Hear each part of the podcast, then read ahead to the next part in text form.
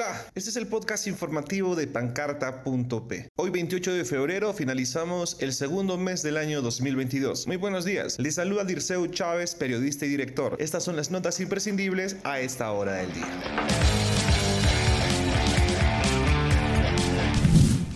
Nieve, granizo, agua nieve y lluvia se presentarán en la Sierra del Perú hasta el 3 de marzo. Congresistas, fiscales, ministros, familiares y amigos integrarían la organización criminal liderada por el presidente Castillo, según declaraciones de la ahora colaboradora eficaz, Carolyn López, a la Fiscalía. A partir de hoy, 28 de febrero, todos los locales a nivel nacional podrán atender al 100% de su aforo de acuerdo a lo dispuesto por el Ministerio de Salud. Siete represas de la cuenca del río Chili liberarán agua para evitar desbordarse debido al incremento de lluvias durante las últimas semanas. A continuación escucharemos el desarrollo de estas noticias.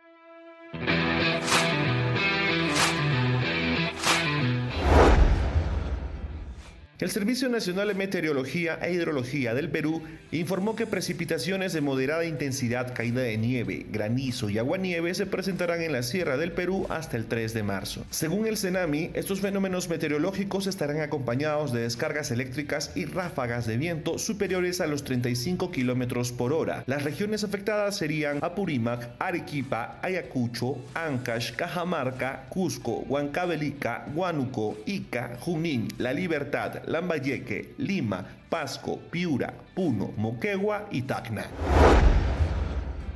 La empresaria Carolyn López confesó que varios miembros del Poder Ejecutivo, incluido el presidente Pedro Castillo, fueron partícipes de diversos delitos relacionados al lavado de activos. Según dio a conocer el programa Panorama, la investigada se acogió a la colaboración eficaz. En su declaración a la Fiscalía, narró las reuniones que sostuvo con el mandatario y allegados al gobierno en la sede del Palacio Ejecutivo y en un inmueble en Breña que Pedro Castillo utilizó desde la campaña electoral. Las conversaciones tenían como objeto el favorecimiento en licitaciones de obras obras del Ministerio de Transportes y Comunicaciones. Es así que la empresa vinculada a López ganó un contrato de 232.5 millones de soles por la obra Puente Tarata 3. En la presunta organización estarían involucrados cinco congresistas de Acción Popular, el dueño de la Casa de Zarratea, Alejandro Sánchez, los sobrinos del presidente Fray Vázquez Castillo y Guián Castillo Gómez, el exsecretario presidencial Bruno Pacheco y el actual ministro de Transportes Juan Silva. Según la hipótesis fiscal, el grupo delictivo tenía como finalidad pagar las deudas de la campaña electoral del presidente a través de licitaciones de obras públicas, reclamos tributarios ante la SUNAT y los ascensos en la policía y las Fuerzas Armadas. López también habría declarado que en estos hechos estarían involucrados el fiscal superior Omar Tello Rosales, coordinador de las Fiscalías Anticorrupción, y la fiscal de la Nación, Zoraida Ábalos Rivera. Estos habrían otorgado el apoyo legal y protección a la organización.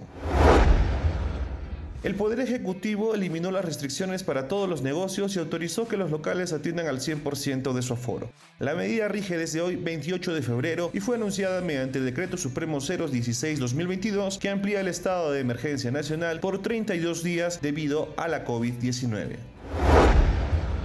Siete represas del sistema Chili han sido descargadas por estar al 90% de su capacidad de almacenaje, así lo anunció la Autoridad Autónoma de Majes. Esto se debe al incremento de lluvias en las zonas altas de Arequipa durante las últimas semanas. Con las descargas se incrementó el caudal del río Chili en 15 metros cúbicos por segundo. La decisión fue tomada para evitar que las represas lleguen al 100% de su capacidad y se desborden. En la siguiente sección, el pronóstico del clima para hoy, 27 de febrero de 2022.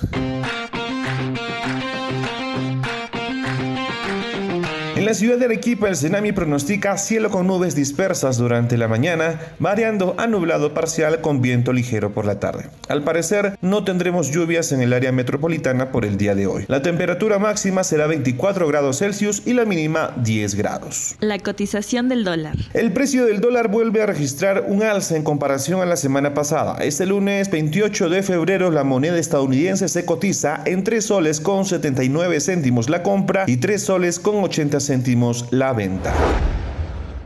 No te olvides de seguirnos en nuestras redes sociales como Instagram, Facebook y Twitter. Eso es todo por hoy. Recuerda, somos pancarta.p, periodistas haciendo su trabajo.